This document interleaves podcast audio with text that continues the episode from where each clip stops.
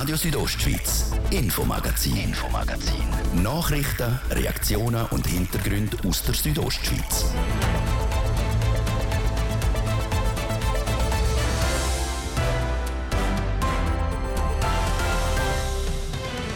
Wie weiter mit der Reithalle in St. Moritz? Nachdem sich das Stimmvolk gegen eine Sanierung ausgesprochen hat, möchte die Gruppierung jetzt mit anderen Mitteln verhindern, dass das altehrwürdige Gebäude vielleicht schon bald abgerissen wird. Die Reithalle soll unter kantonalen Denkmalschutz gestellt werden. Warum das, das aber gar nicht so einfach ist, wir reden mit einem Fachmann. Dann tauchen wir zusammen ein in die Bündner Tierwelt. Die veränderten klimatischen Bedingungen wirken sich ganz unterschiedlich auf die Fauna aus. Auch da gibt es Gewinner und Verlierer. Und schließlich machen wir noch einen Abstecher in der Foser Eishalle. Heute spielt der HCD gegen Biel und das mit einem neuen Mann in der Mannschaft, der Kanadier Aaron Earing. Wie wichtig er für das Team werden könnte, wir haben beim Hockey-Expert nachgefragt. Das und mehr jetzt im Infomagazin. Am Mikrofon ist Adrian Kretli. Die Zukunft der St. Moritzer Reithalle ist noch immer ungewiss. Das, nachdem das Stimmvolk kürzlich eine Sanierung vom Kulturobjekt abgelehnt hat. Plant wäre dass der Kultbau saniert und umgenutzt wird und künftig als Zentrum für Kulturschaffende und für Events genutzt werden. Aus dem wird vorerst aber nichts. Mittlerweile tut sich aber wieder etwas. In einer Petition wird gefordert, dass Halle unter kantonalen Denkmalschutz gestellt wird. Ob das so einfach geht und was für Bedingungen ein Gebäude muss erfüllen muss, der Markus Seifert hat beim Leiter der kantonalen Denkmalpflege, Simon Berger, nachgefragt. Er wollte wissen, wie es eigentlich generell mit schutzwürdigen Bauten im Kanton aussieht. Ja, es gibt vielleicht weniger, als man denkt. Ähm, es gibt sehr viele schutzwürdige Objekte, also wo wir gesagt haben, das wäre eigentlich der Wert, dass man die irgendwo in eine Schutzebene nimmt. Aber tatsächlich unter Schutz sind nicht so viele Gebäude, weil vielfach das zusammenhängt damit, ob der Eigentümer das auch wünscht oder nicht. Wie ist das eigentlich, wenn Denkmalpflege kommt und etwas unter äh, Schutz stellen will? Ist das eher ein Ritterschlag oder ist das eher ein Klotz am Bein für einen Hauseigentümer, wenn sein Objekt Prädikat denkmalgeschützt überkommt? Also das gibt natürlich immer zwei Seiten. Oder? Von uns aus gesehen ist es, ähm, ja, Ritterschlag würde ich nicht sagen, aber es ist sicher eine Auszeichnung, dass das eines der besten ähm, Objekt ist im ganzen Kanton. Also das heißt eine kantonale Unterschutzstellung. Für einen Eigentümer ist das mit gewissen Einschränkungen verbunden. Das ist tatsächlich so. Was aber die Denkmalpflege eben darum auch nicht macht und auch äh, die Regierung und auch das Gesetz nicht vorsieht, ist einfach per se eine Unterschutzstellung zu machen auf Vorrat. Also wir machen das immer mit den Eigentümern und mit den Standortgemeinden zusammen. Sie haben angedeutet, das kann auch private Besitzer von äh, Liegenschaften betreffen. Ist das in erster Linie dann aber schon eine Wertminderung für sein Objekt? Oder heißt das auch, dass man dann Subventionen beispielsweise bekommt vom Kanton, von der Denkmalpflege? Also das Zweite ist sicher richtig. Äh, wenn ein Gebäude schutzwürdig ist, dann dürfen wir auch einen, einen, äh, Antrag auf Subventionen prüfen und normalerweise wird auch Subvention ausgezahlt. Auf der anderen Seite ist es, ist es halt so, dass es monetär gewisse Verstrickungen geben kann, äh, wenn das Gebäude unter Schutz kommt. Für uns ist es natürlich eigentlich sogar mehr wert nachher, weil es ist von den besten Gebäuden ähm, im Kanton. Ähm, wenn man aber die Immobilienbewerter zum Beispiel fragt, dann sieht es manchmal bisschen anders aus. Die den Wert mindern, weil man dann halt unter Umständen nicht mehr die gleiche Möglichkeit hat auf der Parzelle. Bei einem so einem konkreten Objekt könnte das eben beispielsweise bedeuten, dass die wärmetechnische Sanierung ähm, nicht gemacht werden kann, dass beispielsweise die Montage von Solarpanels verboten wird. Ähm, es verbietet vielleicht auch den Ausbau im Inneren. Tut man da den Schutz und den Erhalt höher gewichten als Nutzungsmöglichkeit von einem so einem Objekt? Das ist immer ein Abwägen. Oder? Man muss immer ähm, einen Weg finden zwischen Schutz und Nutzen. Und unser, unser Anspruch ist es auch nicht, wärmetechnische Sanierungen zu verhindern oder auch Photovoltaikanlagen zu verhindern oder sogar irgendwie, ähm, dass der Eigentümer noch im Plumpsklo muss aufs WC gehen. Das wetten wir nicht. Es sollte äh, auch bei einem Schutzobjekt ein zeitgemäßes Wohnen möglich sein. Aber wenn man unsere Beratung nachher mitnimmt, und wir machen das immer mit dem Eigentümer zusammen, ist relativ viel möglich, auch bei einem unter Schutz gestellten Objekt. Aber haben Sie schon auch Verständnis, wenn sich die Bevölkerung schwer tut, äh, wenn eine Entwicklung eingeschränkt wird? Also ein bekanntes Beispiel in Chur ist das Haus zur Kanten. Oder? Dort hätte eine Busspur gemacht werden, Velostreifen. Das Argument Sicherheit war ist das Haus zur Kante dort, das Ensemble ist immer noch. Was spricht dort für den Erhalt? Man hat nicht das Gefühl, dass dort wahnsinnig viel passiert. Ja, das ist ein, ein spezielles Objekt, das Sie hier antönen. Das ist übrigens nicht unter kantonalem Schutz, das Objekt, sondern es ist auf, auf Stufe Gemeinde, hat einen Schutzstatus.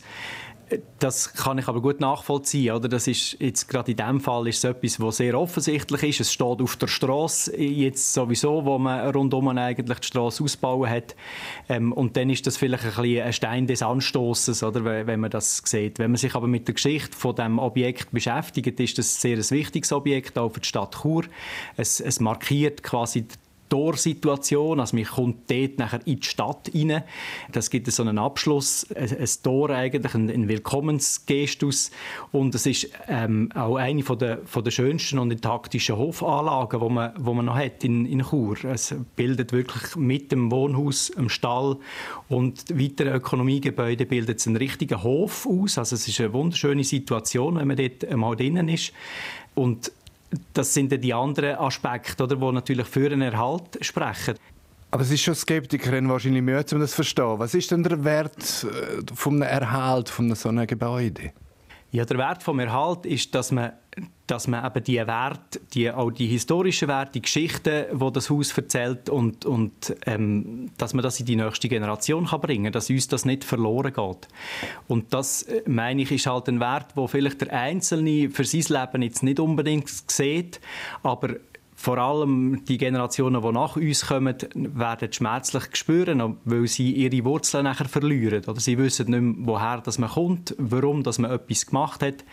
Ähm, und das zeigt sich jetzt auch in der, in der, ganzen Situation mit Krieg und mit verschiedenen ähm, Umwälzungen, die man auch hat in der Gesellschaft, dass vor allem die Wurzeln wieder wichtig werden sagt der Simon Berger im Gespräch mit dem Markus Seifert über die denkmalgeschützten Gebäude in der Region. Ob bald auch die Reithalle dazu gehört, das wird sich zeigen. Aktuell probiert unter anderem die Gruppierung Freunde der Reithalle so viele Unterschriften wie möglich für ihre Petition zu sammeln. Eine Petition, die eben will, dass das altehrwürdige Gebäude unter Denkmalschutz gestellt wird.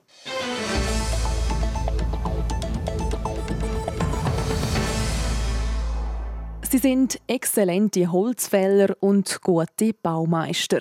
Die Biber. Vor etwa 100 Jahren sind sie aber in der ganzen Schweiz und auch in weiten Teilen von Europa ausgerottet worden. Das ist heute anders. Die Biber in der Schweiz sind mittlerweile geschützt und breiten sich auch schon wieder ziemlich aus. Besonders auch im Unterengadin. Serena Zinsli. Zum ersten Mal seit 200 Jahren ist in Graubünden wieder ein Biber aus einer natürlichen Population zugewandert. Die Schlagziele hat vor etwa 15 Jahren zu reden gegeben. Da ist ein Biber aus dem Tirol ins Unterengadin gekommen. Der Gurdin Florinet ist Wildhüter im Unterengadin und kann sich noch gut erinnern. Er war jahrelang ganz allein hier in der Schule. Und man hat die Spuren gesehen, die Fraßspuren, kleine Erst neun Jahre später sagt dann auch ein Weibli dazugekommen und sie haben sich angefangen zu paaren. Seither sei die Population immer grösser geworden. So hat es mittlerweile eine grosse Biberburg in der Nähe von Scuol in Pradella und auch talabwärts hat es noch eine weitere so eine Biberburg. Dazu kommen das eine oder andere Einzelrevier. So hat es in seinem Bezirk zwischen Scuol und Samnaun mittlerweile mehr als zehn Biber. Problem beispielsweise, dass der Biber an Land anfängt, landwirtschaftliche Bäume anzuknagen oder dass er unerwünschte Biberdämme baut, gibt es selten. Wir haben auch topografisch oder die Talsohle eigentlich sehr, eine sehr enge Talsohle. Der Fluss ist, ist auch relativ schnell und durch das sind Biber eigentlich in dem Sinn kein Problem, weil sie gehen praktisch nicht auf in diesen Wiesen. Das ist anders, wo, wo große flache Flächen sind mit mit kleinen Flüssen, dann kann er natürlich stauen und, und, und führt zu Problemen. Trotzdem hat auch der Kurdin Florinette als Wildhüter schon mal eingreifen und einen Biberdamm entfernen. Wo wir jetzt Problem hatten, ist in Pradella beim äh, Fischaufstieg, beim äh, Stauwirt Pradella. Dort hätte man müssen einmal einen Biberdamm entfernen, weil die Fischgängigkeit nicht mehr gewährleistet war. Konkret hat der Biber das Wasser beim Übergang zum natürlichen Fluss gestaut. Ein Problem, das nicht einfach von heute auf morgen gelöst wird. So ein Biberdamm, das ist eigentlich etwas, wo, wo man nicht so einfach kann wegnehmen, entfernen. Das äh, braucht eine Bewilligung. Wenn er so staut und es ist, äh, es könnte zu Problemen führen, dann, dann muss man sich da beim Amt melden und dann muss man das verfügen. Das kann man nicht einfach so. Das ist äh, etwas geschützt Biberdamm. Und doch, etwa die gänge es nicht anders. Auch wenn der Cordin Florinet grundsätzlich der Meinung ist, dass der Biber der Natur gut tut. Will? Mit diesen Dämmen tut er eigentlich Auenlandschaften, die vielleicht mehrheitlich trocken sind, tut er überschwemmen. Weil er will einfach dort, wo er geht, Futter suchen will er Wasser haben, dass er kann schwimmen kann. So ist er natürlich auch geschützt im Wasser. Und so gibt es äh, schöne Strukturen in diesen Auenlandschaften mit äh, gefällten Bäumen, wo, wo einen Schutz bieten für, für kleine Fische oder für Amphibien und viele Kleintiere, wo, wo wirklich von diesen Aktivitäten und von diesen Strukturen profitieren sagt der Unterengadiner Wildhüter der Kurdin Florinetz. Aktuell wird in der ganzen Schweiz ein Monitoring-Projekt durchgeführt. Dort drin wird auch der Biberbestand genau analysiert. Voraussichtlich wird der Bericht dann im März veröffentlicht. Während sich der Biber langsam aber sicher wieder in Graubünden ausbreitet und fortpflanzt, ist es beim sogenannten Alpenschneehuhn anders. Das seltene Tier ist vom Aussterben bedroht. Warum es um die Populationen so schlecht steht und was Tierschützerinnen und Tierschützer dagegen machen wollen, das jetzt im Beitrag von Andrea Sabadi. An dem Ton kommt man in den Bündner Bergen kaum vorbei, am Ruf vom Alpenschneehuhn. Doch zu sehen kriegt man sie eher selten, denn sie sind richtig gut im sich tarnen. Im Sommer verstecken sie sich mit dem braun und grauen gesprenkelten Federkleid in den Felsen und wie es der Name Alpenschneehuhn schon sagt, wechselt das Federkleid im Winter zu weiß. Es gibt nur ein Problem, weil die Baumgrenze wegen dem Klimawandel ansteigt, werden immer mehr Felsen von Bäumen verdeckt. Wie der Livio Rey sagt, er ist Mediensprecher der Schweizerischen Vogelwarte. Das Alpenschneehuhn braucht in seinem Revier offene Gebiete mit wenig Vegetation, eine hohe Vielfalt an Steinen und Felsformationen. Und wenn sie Skipisten, Bäume, dichte Vegetation oder eben sogar einen Wald in der Nähe hat, dann passt es dem Alpenschneehuhn nicht so. So werde der Lebensraum vom Alpenschneehuhn immer kleiner. Das sei aber nicht der einzige Faktor. Dazu kommen noch potenziell eben Störungen durch Menschen, die im Habitat vom Alpenschneehuhn rumlaufen und eben äh, Infrastrukturanlagen, Masten von Skigebieten, die nachher einfach dazu führen, dass Störungen zunehmen. Und auch das ist für das Alpenschneehuhn problematisch. Der Bestand der Alpenschneehühner ist in der Mitte der 90er ein Drittel zurückgegangen. Seitdem hat zwar der Bestand nicht weiter abgenommen, trotzdem gilt das Alpenschneehuhn als potenziell gefährdet. Das ist ähm, ja, umso dramatischer, weil die Schweiz hat eine hohe internationale Verantwortung für das Überleben des Alpenschneehuhn. Äh, immerhin 40 Prozent des mitteleuropäischen Bestand brüten bei uns. Der Klimawandel, neue Tourismusprojekte in Berggebieten und mehr Menschen gefährden also den Lebensraum vom Alpenschneehuhn. Darum ist es wichtig, dass man sich richtig verhält, wenn man in der Natur unterwegs ist. Nochmal der Livio Rey. Wenn man jetzt draußen unterwegs ist, wenn man Schneesport betreibt, dass man Rücksicht nimmt auf die Natur, Wildruhezonen respektiert, Wildschutzgebiete respektiert, auf markierten Weg bleibt, Waldränder und äh, vor allem schneefreie Flächen mietet und Hunde an Leine führt. Und was man als Privatperson auch immer machen kann, ist, sich bei Wahlen und Abstimmungen für die Natur aussprechen. Das alles also Massnahmen, die helfen, dass sich das Alpenschneehuhn auch noch künftig in den Bündner Bergen wohlfühlt. Das wäre es vom ersten Teil vom heutigen Infomagazin. Und bevor es weitergeht mit dem nächsten Thema vom Tag, machen wir einen kurzen Werbebreak und ein Update von Wetter und Verkehr.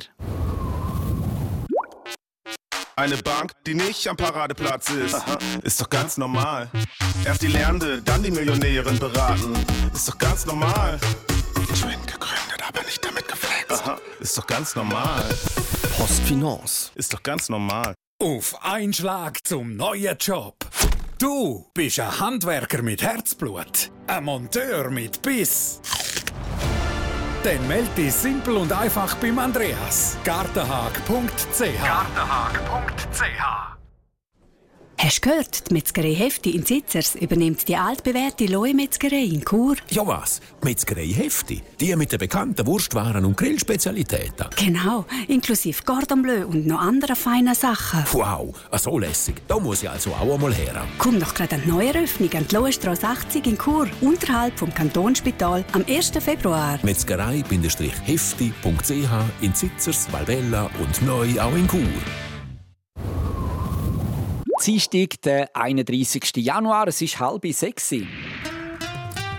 Das Wetter präsentiert von disco-fox.ch. Die Tanzschule in Chur für Partyspaß. Jetzt mit neuen Kursen, damit du auf jedem Fest daheim bist. Auf disco-fox.ch. Ja, Im Norden da tut es jetzt wieder zu, im Süden bleibt es freundlich, das dank dem Nordföhn. Da gibt es also verbreitete sternenklare Nacht. Der Mittwoch der ist dann im Norden wechselnd bewölkt, es gibt sonnige Phasen. Es kann dann aber im Verlauf des Nachmittags durchaus auch mal ein bisschen regnen oder schneien. Die Schneefallgrenze auf rund 500 bis 700 Meter. Im Süden da haben wir am Morgen wieder Nordföhn, das heißt, es bleibt recht sonnig. Die Temperaturen die steigen morgen im Sarganserland auf bis zu 6 Grad. Z Disentis gibt es 2, z Bergün 0 und z Pontresina minus 1 Grad. Verkehr präsentiert von Girica Win AG. Reinigungen, Hauswartungen, Schneeräumungen in Chur. Ihre professionell, kompetent und zuverlässige Partner wünscht gute Fahrt. Stau oder stockender Verkehr in der Stadt Chur und zwar bei der Autobahnausfahrt Chur Nord stadteinwärts und auf der Masanzerstraße stadtauswärts. Zeitverlust im Moment rund 10 Minuten. Sonst sieht es gut aus. Weitere Meldungen über größere Störungen haben wir im Moment keine. Wir kommen zum Strassenzustand. Stellenweise schneebedeckt sind der Bernina und der Lukmanier Pass. Die anderen Pässe bei uns, die keine Wintersperre haben, die sind offen und normal befahrbar. Verkehr. Und bei uns geht es weiter mit der Adrian Kretli und mit aktuellen Geschichten aus der Region. Radio Südostschweiz, Infomagazin, Infomagazin. Nachrichten, Reaktionen und Hintergründe aus der Südostschweiz.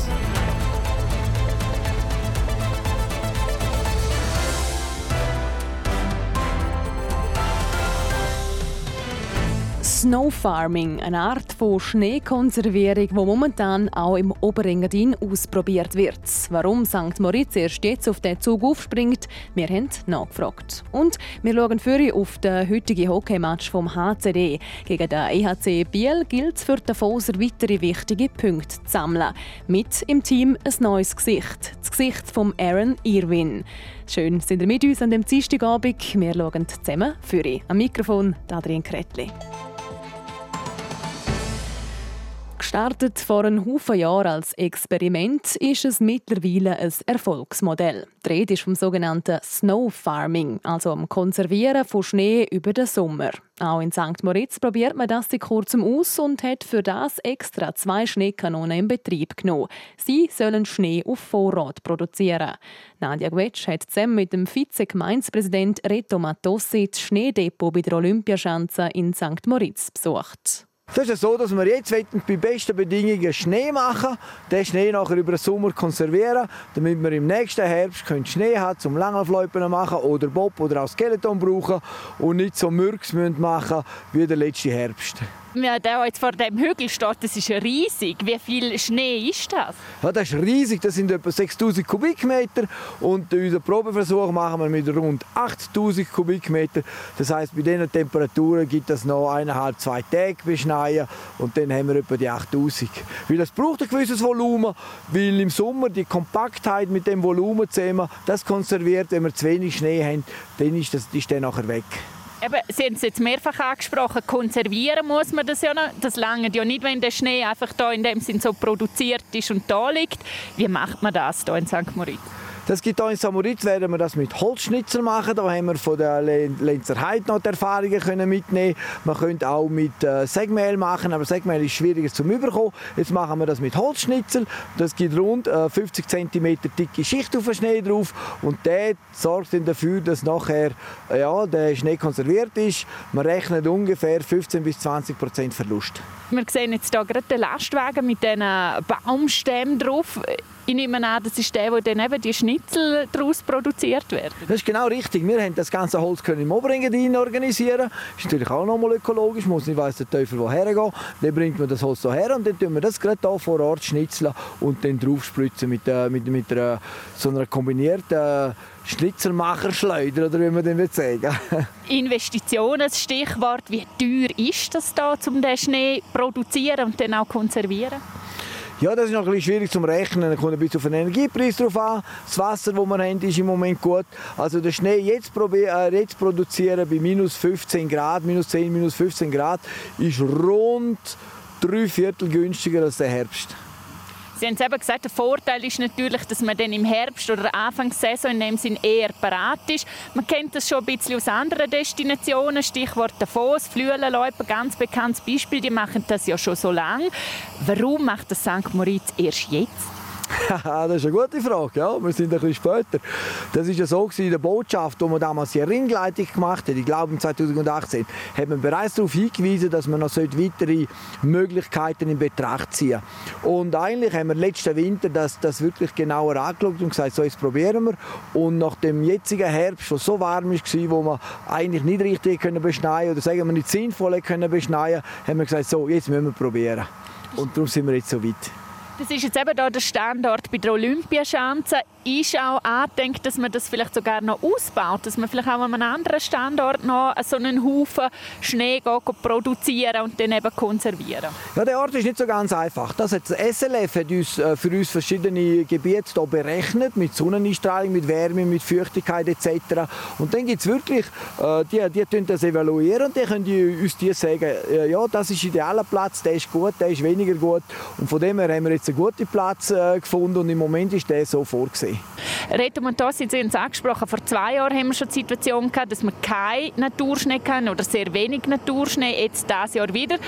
Gehen wir davon aus, es ändert sich, wir kriegen einen Klapp Schnee im Herbst. Was macht man mit dem Schnee, den wir jetzt hier technisch produziert haben? Der Bob und das Skeleton braucht natürlich immer den Schnee. Und dementsprechend müssen wir den im Herbst nicht für den Bob und das Skeleton produzieren, sondern dann können wir wirklich den Schnee von da nehmen. Für Bob Skeleton, weil wir den für Langlauf vom Himmel aber den Schnee haben. Das wäre ja perfekt. Können Sie noch etwas sagen, der konservierte Schnee? Sie haben es schon ein bisschen angesprochen. Ist das ein anderer Schnee, wie eben der, den Sie im Herbst produzieren? Was er wird sein, ist bedeutend kompakter. Das heißt, die Feuchtigkeit, die verloren geht, der im ganzen Sommer die fehlt, bedeutend kompakter. Es braucht dementsprechend ein bisschen weniger äh, von dem Schnee, um zum Beispiel eine Loipe zu machen. Also wenn man dann 20 cm Dicke hat, dann ist das sehr, sehr eine kompakte Dicke und von dem her braucht es dafür ein bisschen weniger zum Auslegen. Und das gleicht sich dann fast ein bisschen aus. Also auch ein Vorteil dann natürlich im Aufbau eben von diesen Infrastrukturen, die Sie jetzt angesprochen haben, Bob, Skeleton, Loipa. Das ist korrekt für die Loipa. Sicher für Bob Skeleton, da kenne ich mich ein zu wenig aus, aber ich könnte mir sehr gut vorstellen, dass auch die einen kompakten Schnee gut brauchen können. Die müssen ein bisschen weniger verreisen wahrscheinlich sagt der Reto Matossi, der Vize-Gemeindepräsident von St. Moritz, über das erste Snow-Farming-Projekt der Gemeinde. Wie gut es denn tatsächlich funktioniert, das werden wir im nächsten Herbst sehen. Dann kommt aus, wie viel von dem vorproduzierten Schnee noch übrig ist.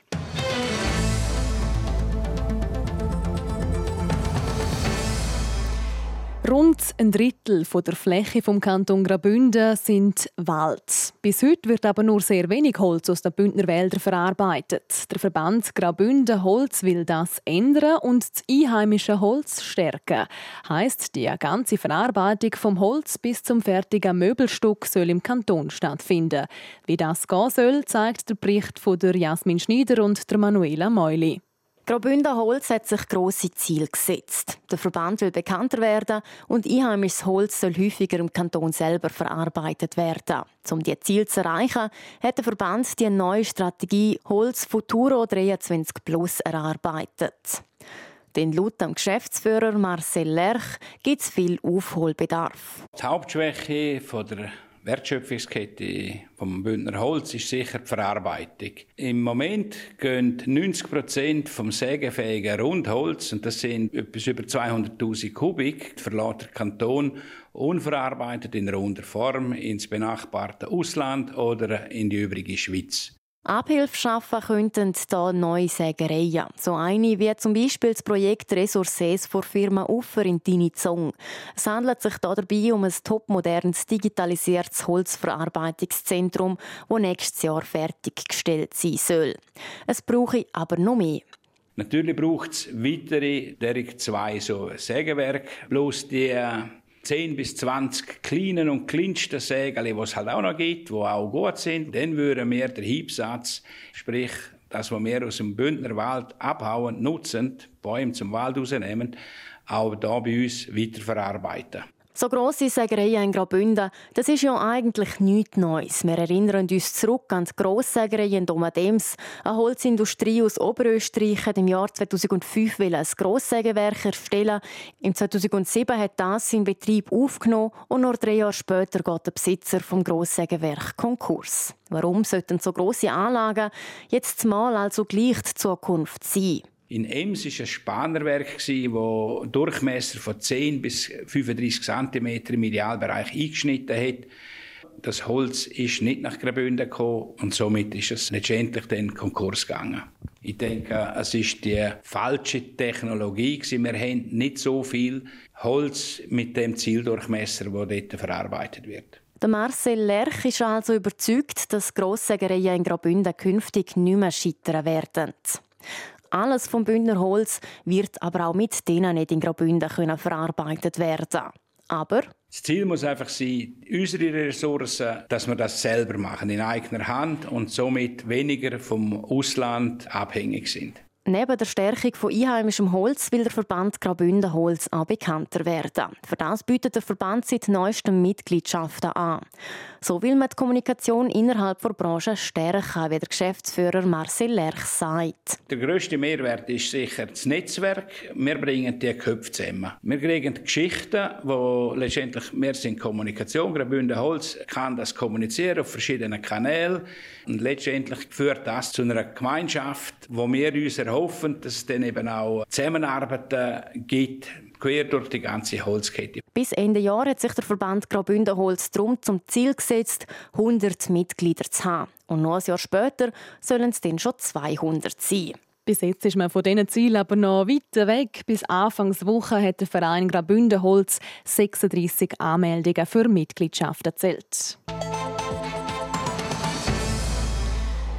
Nach zwei Siegen in Folge gegen Zug und gegen Freiburg am Wochenende geht es heute schon weiter für den HCD. Die Foser spielen daheim gegen den EHC Biel.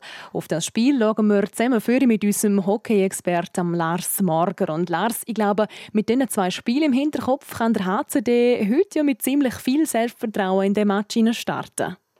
Ja, ich denke, das kann man auf jeden Fall. Ähm, die zwei Siege am letzten Wochenende sind enorm wichtig weil wir zwei direkte Konkurrenten können schlagen gibt sicher auch Selbstvertrauen für das Spiel heute Abend. Es kommt zwar ein starker Gegner, Biel ist immerhin Tabellenzweiter, aber ich denke, wenn man das Selbstvertrauen kann mitnehmen kann und das gute Gefühl, dann kommt das gut heute Abend.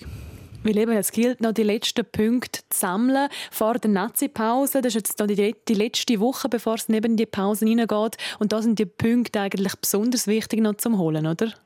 Ja, ich denke es auch, weil man kann, wenn man in diesen drei Spielen gegen Biel, Lausanne und Langnau wenn man da mindestens sechs, optimal sogar neun Punkte kann mitnehmen kann, dann ist man auf sehr, sehr gutem Weg, dass man die direkte Playoff-Qualifikation schafft. Dann hat man auch ein gutes Polster für die äh, letzten Spiele, die in der Qualifikation nach der Nazi-Pause dann noch anstehen. Und darum ist es eine sehr wichtige Woche für den HCD. Ja.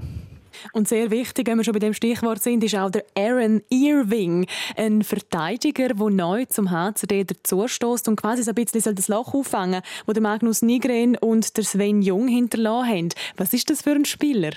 Ja, also man holt hier einen Offensivverteidiger, wie es eigentlich der Magnus Nygren auch schon war beim HCD. Und das ist ein enorm wichtiger Transfer. Jetzt in dieser Zeit ist es sehr schwierig, um gute Spieler noch zu finden. Darum umso wichtiger hat man, glaube ich, einen guten Spieler können holen, weil der hat bei Saipa in Finnland hat sehr guten Scorerwert gehabt. Ähm, ist also als Verteidiger hat er fast jedes zweite Spiel einen Punkt gemacht.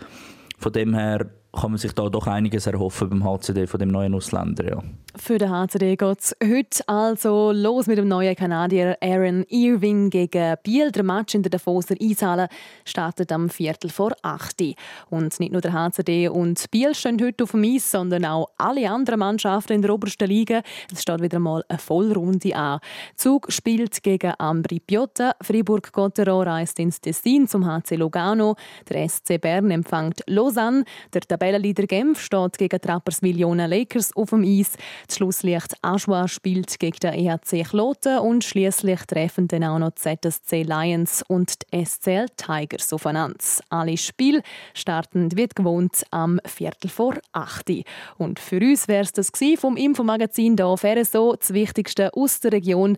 Und auch die ganze Sendung von heute zum Nachlesen gibt es jederzeit online unter rso.ch. Ihr könnt uns auch gerne als Podcast abonnieren, überall dort, wo ihr eure Podcasts gerne hört. Oder jeweils vom Montag bis Freitag live, immer am Abend ab der Viertel ab 5 Uhr. Ich wünsche einen gemütlichen Dienstag. Am Mikrofon war Adrien Kretli. Radio Südostschweiz, Infomagazin, Infomagazin. Nachrichten, Reaktionen und Hintergründe aus der Südostschweiz.